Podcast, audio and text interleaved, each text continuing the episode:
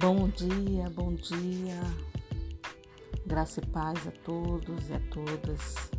Que dia lindo e maravilhoso é este dia com o sol radiante que Deus nos deu. E que bom é amanhecermos conhecendo mais da palavra do Senhor, conhecendo mais daquilo que Ele quer para as nossas vidas. E esta semana é uma semana especial para nós cristãos que celebramos a Páscoa. E nós, enquanto cristãos, precisamos conhecer o que levou a celebrarmos a Páscoa diante do que está escrito na Bíblia. E a gente vai fazer um paralelo entre a Páscoa dos israelitas e a Páscoa dos cristãos. Você sabia que a paz, os, os israelitas eles celebram a Páscoa no mesmo período em que os cristãos celebram a Páscoa por ordem, por ordenança de um de, do decreto que o Senhor determinou na época em que o povo de Israel estava no Egito. No livro de Êxodo, capítulo 20, capítulo 13, versículo 24, quando Deus ele ele coloca a décima praga para que Faraó, o Faraó do Egito, libertasse o seu povo de Israel. Ele a décima praga era que ele mataria todos os primogênitos egípcios e ordenou ao povo de Israel que matasse o cordeiro, o melhor cordeiro, os melhores cordeiros e passasse o sangue sobre as laterais da porta e na viga superior da, das portas das suas casas, para que não fosse permitido que o destruidor entrasse na casa dos hebreus, dos israelitas para não matar seus primogênitos. E no versículo 24, Deus diz: obedeçam estas instruções como decreto perpétuo para vocês e para os seus descendentes. Quando entrarem na terra que o Senhor prometeu lhes dar, celebrem esta cerimônia quando seus filhos lhe perguntarem o que significa esta cerimônia, respondam-lhes: é o sacrifício da Páscoa ao Senhor que passou sobre as casas dos israelitas no Egito e poupou nossas casas quando matou os egípcios. E então o povo curvou-se em adoração. E depois que os israelitas saíram do Egito, fizeram conforme o Senhor ordenara a Moisés e a Arão.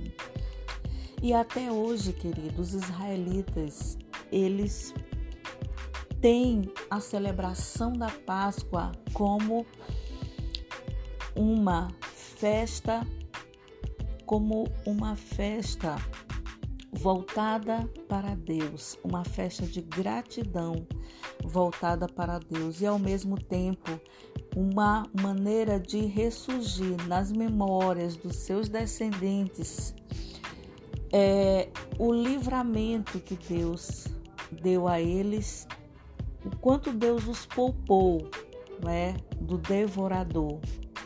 E ainda é, eles celebram conforme o calendário gregoriano, que é diferente do nosso calendário cristão. Eles têm uma data estabelecida no calendário deles e a contagem do calendário gregoriano é diferente do nosso. Por, por isso, o nosso calendário, a Páscoa, de ano a ano, ela varia o dia, a data do mês que vai acontecer, mas o calendário gregoriano não varia a data do mês.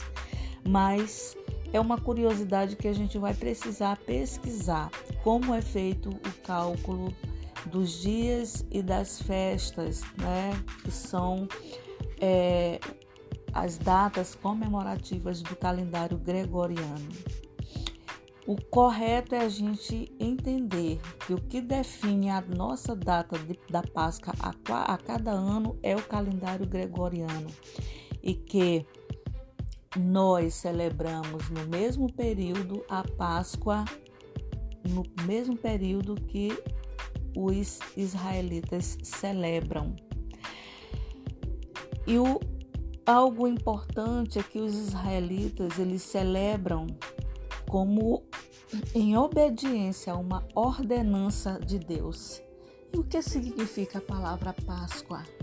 A palavra Páscoa no hebraico ela significa passagem, ou seja, passou o devorador, passou por cima das casas que estavam que estavam com o sangue do cordeiro e como elas estavam seladas com, com o sangue do cordeiro, elas não, os primogênitos não foram devorados. E nós cristãos, por que celebramos a Páscoa? Porque nós cristãos celebramos o que, que nos, nos remete à lembrança da Páscoa? É, qual é qual é o sacrifício que nos remete à Páscoa?